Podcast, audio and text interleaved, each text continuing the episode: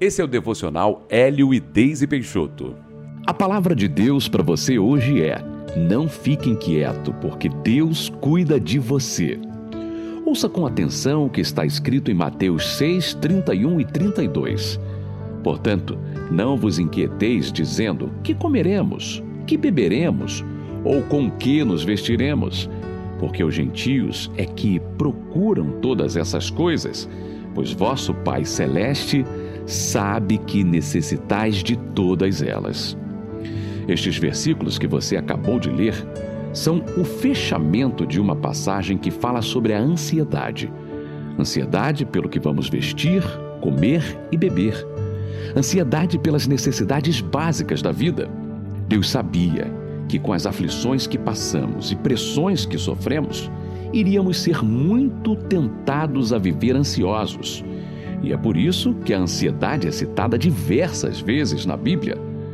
Se nos concentrarmos nela, não teremos tempo e nem espaço para nos ligarmos no que é importante, no fato de que Deus nos ama, nos conhece perfeitamente, cuida de nós e que por isso providencia tudo o que precisamos. Você pode até estar passando por um período mais escasso, em que se lembra com saudade da época em que havia fartura. Mas saiba que você não viverá desta forma definitivamente, pois Deus é fiel à Sua palavra quando cooperamos com Ele. Independentemente do que você esteja passando na área financeira ou em qualquer outra, você não está só.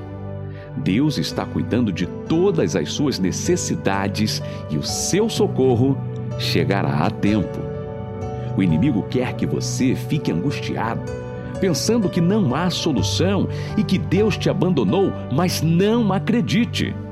Você precisa crer e descansar no cuidado de Deus, pois Ele te ama e se preocupa com você.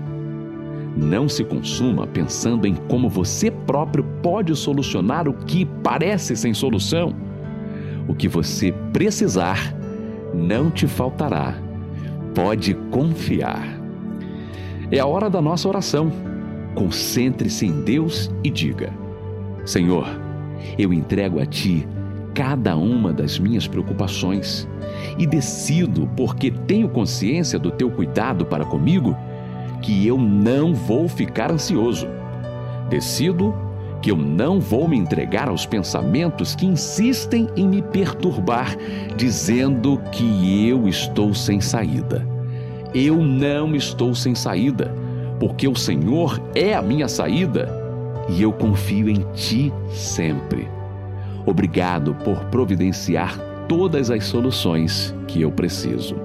Em nome de Jesus. Amém.